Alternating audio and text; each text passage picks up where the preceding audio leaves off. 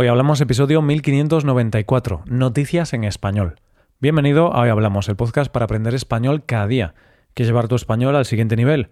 Te animo a hacerte suscriptor premium para acceder a un montón de contenido para usar en tu rutina de estudio. Puedes hacerte suscriptor premium en nuestra web, hoyhablamos.com. Hola oyente, ¿cómo estás? Los seres humanos somos animales de costumbres, así que como buen jueves vamos a continuar con la tradición de conocer las noticias empezaremos descubriendo cuáles fueron los primeros animales de la Tierra. Continuaremos con una subasta de fotos de Madonna y terminaremos viendo un ejemplo de por qué no hay que conducir bajo los efectos del alcohol. Hoy hablamos de noticias en español. ¿Te has preguntado alguna vez cuáles fueron los primeros seres que poblaron nuestro planeta? Si es así, estás de enhorabuena, porque eso es de lo que vamos a hablar en nuestra primera noticia de hoy. Una de las grandes cuestiones que ha traído a los biólogos de cabeza era saber cómo fueron los primeros pobladores de nuestro planeta. No era una cuestión sencilla de resolver, porque al haber pasado tanto tiempo, tenían que basarse en animales actuales y echar la vista atrás para descubrir de dónde vienen. Complicado, ¿verdad? Aún así, a lo largo de la historia han ido descubriendo cosas, como que la vida surgió en el agua. Más tarde, y tras analizar los aspectos más primitivos de la actualidad, llegaron a otra conclusión que redujo la posibilidad de ser los primeros animales de la Tierra a dos grupos de animales. ¿Cuáles son estos dos grupos? Por un lado, las esponjas y por otro lado, las medusas peine. Las esponjas, por saber de qué estamos hablando, son esos seres vivos que no poseen movimiento, que están anclados en el mar, filtrando alimentos, y que son de los animales más sencillos que hay. Las medusas peine son unos voraces depredadores que se mueven a través de los océanos del mundo en busca de alimento. Estas medusas quizá te suenen menos, pero actualmente viven en los océanos más de 150 especies de este animal. La noticia es que los investigadores ya han descubierto cuál de los dos grupos fue el primero en habitar la Tierra. ¿Sabes cuál fue?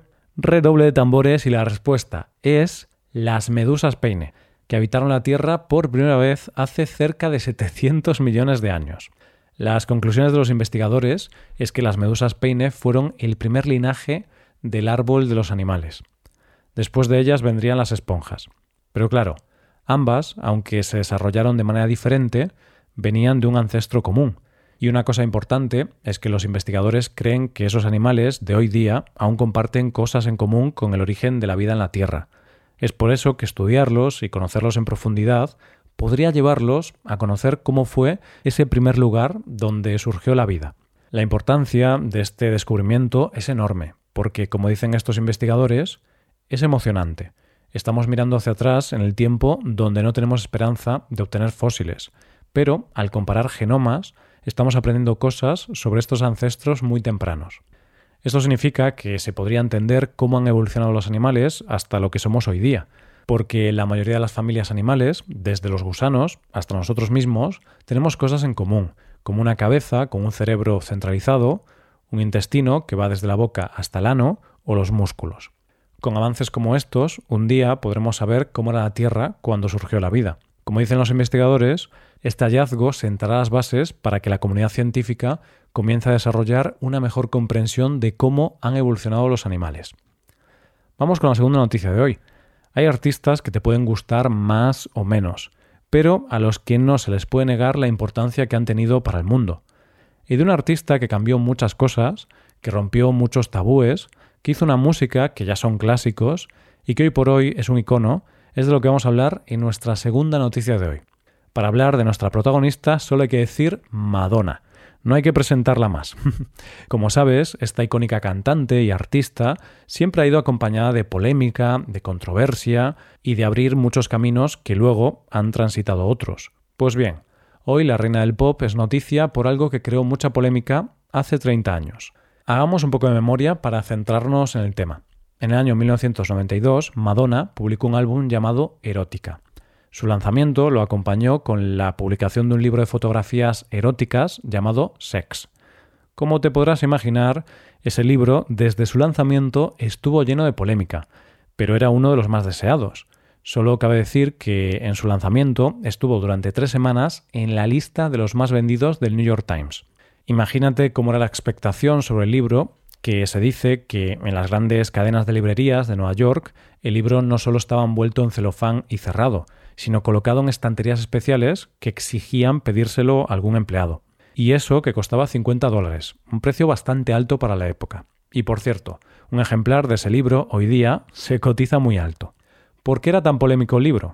Como se dice en un artículo de la revista Icon, lo que hay son fotografías de Madonna desnuda, a menudo descubriendo su propio cuerpo frente a un espejo o atada y sometida por hombres y mujeres, o simulaciones de prácticas como el beso negro, o imágenes de besos con celebridades como Naomi Campbell, Isabella Rossellini o el rapero Vanilla Ice, entonces novio de la cantante. Hay diversidad racial, sexual y de género. Es decir, hablaba de sexo y de la libertad sexual.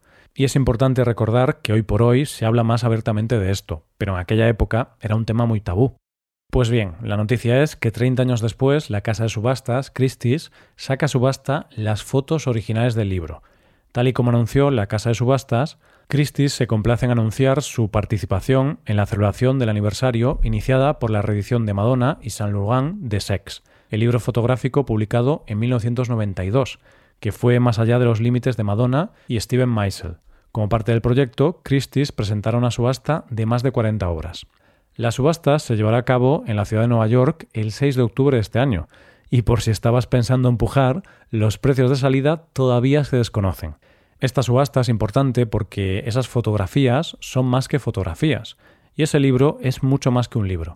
Como dice la propia Madonna, nos ha llevado cuatro décadas y varias sesiones de fotos provocativas abrir la mente de las personas a través del arte. Llegamos a la última noticia de hoy. Hace muchos años, en el año 1985, se hizo un anuncio en España protagonizado por Stevie Wonder. El anuncio en cuestión era de la Dirección General de Tráfico y estaba pensado para concienciar a la población de los peligros del alcohol al volante. En este anuncio se decía una frase que ya es historia nuestra cultura y que utilizamos después de tantos años, que es si bebes, no conduzcas. la frase nos quedó en la memoria porque la pronunciaba el músico estadounidense con su acento, entonces sonaba graciosa. Y de alguien que debería haber hecho caso de esta frase es de lo que vamos a hablar en nuestra última noticia de hoy. Para conocer esta noticia nos tenemos que ir a Springfield, Colorado, en Estados Unidos. A nuestro protagonista lo vamos a llamar simplemente el conductor. La historia comienza con un coche que va a más velocidad de la permitida. Iba a 82 km por hora cuando el límite era de 48 km por hora. Así que la policía le da el alto. El coche para y mientras la policía se va acercando pueden ver que hay movimiento dentro del coche. ¿Qué estaba pasando? Cuando el policía llegó a la altura del coche, vio que el conductor se había puesto en el lugar del acompañante, y en el asiento del conductor estaba su acompañante. Se habían cambiado los sitios. Qué listo es este conductor, ¿verdad? claro, seguramente el conductor había bebido y el acompañante no. Entonces era una buena idea intentar cambiar los asientos sin que se diera cuenta la policía para evitar la multa. Bueno, la realidad es que el acompañante no había bebido, eso es verdad, pero no había bebido porque era un perro había puesto a su perro en el asiento del conductor.